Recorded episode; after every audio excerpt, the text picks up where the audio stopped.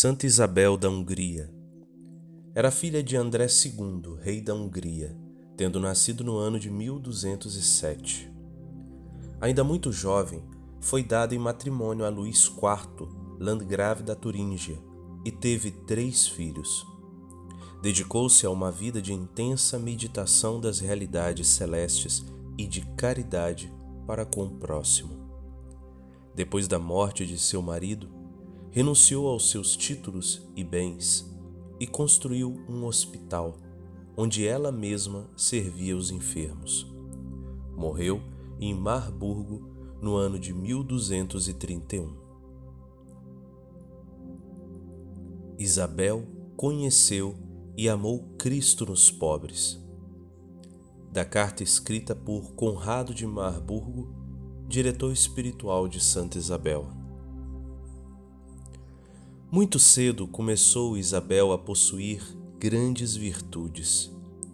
Do mesmo modo como a vida inteira foi a consoladora dos pobres, era também, desde então, a providência dos famintos. Determinou a construção de um hospital perto de um castelo de sua propriedade, onde recolheu muitos enfermos e enfraquecidos a todos que ali iam pedir esmola, distribuiu liberalmente suas dádivas, e não só ali, mas em todo o território sob a jurisdição de seu marido. Destinou para isto a renda de quatro dos principados do esposo, e foi ao ponto de mandar vender seus adornos e vestes preciosas em benefício dos pobres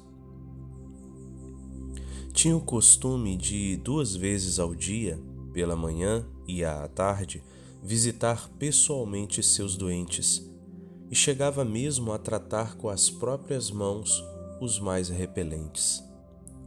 A alguns deles alimentava, a outros preparava o leito, a outros até carregava nos ombros.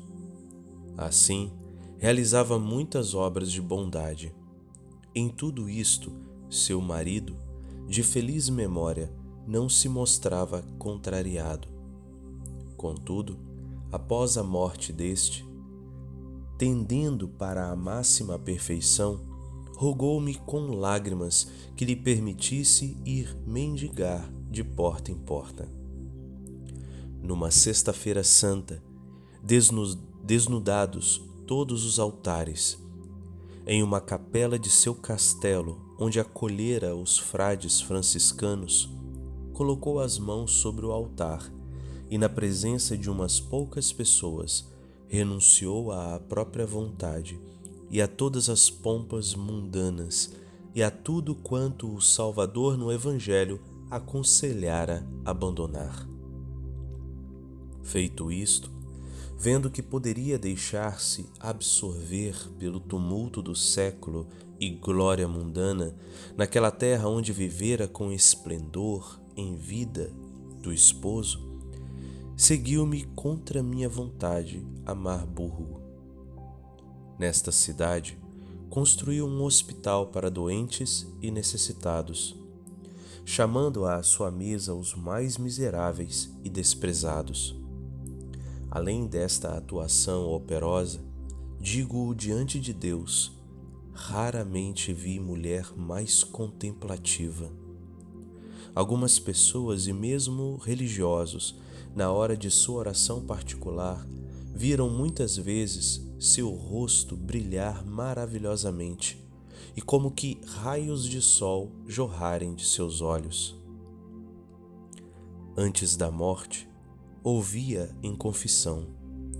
Indagando-lhe então qual o seu desejo em relação ao que possuía a, a seus móveis, respondeu que tudo parecia possuir já pertencia aos pobres e pediu-me distribuir-lhes tudo, reservando apenas a túnica vulgar que vestia e com a qual queria ser sepultada.